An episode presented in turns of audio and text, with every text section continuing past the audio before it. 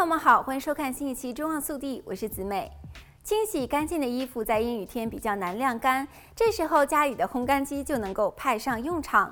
万一家里的烘干机有臭味，应当如何处理呢？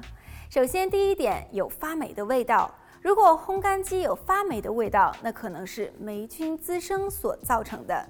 其原因可能是把湿的衣服放进烘干机内，或是棉绒捕捉器里面已经塞满了。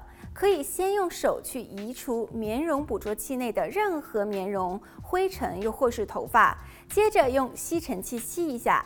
如果还有像霉菌的味道，就把过滤器拆下来，用温水和温和的清洁剂洗一洗。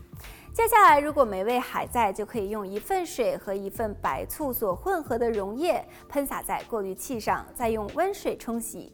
等到过滤器完全风干之后，再装回去。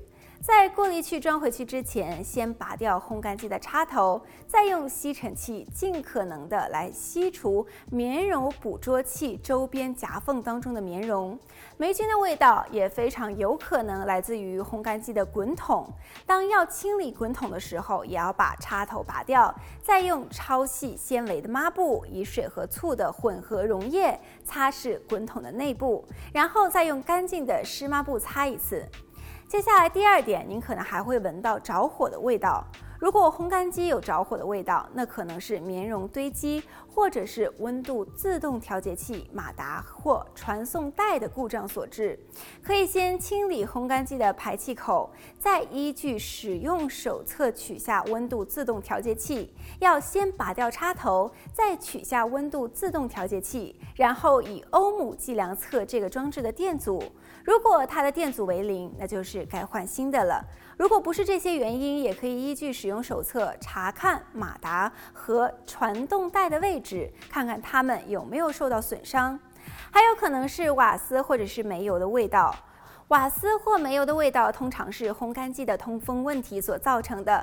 如果烘干机没有运转，门也没有打开，但还是闻到这种味道，那可能是燃气阀门有问题，或者是排气系统有漏。如果这种味道是在烘干机运转的时候出现的，可以先清理棉绒捕捉器和排气口，再看看有没有味道。如果还有，就要拨打电话，请专业人士来处理。千万不要忽略家里的瓦斯或煤油味道，以免发生危险。好了，本期节目到这里就结束了，我们下期再见。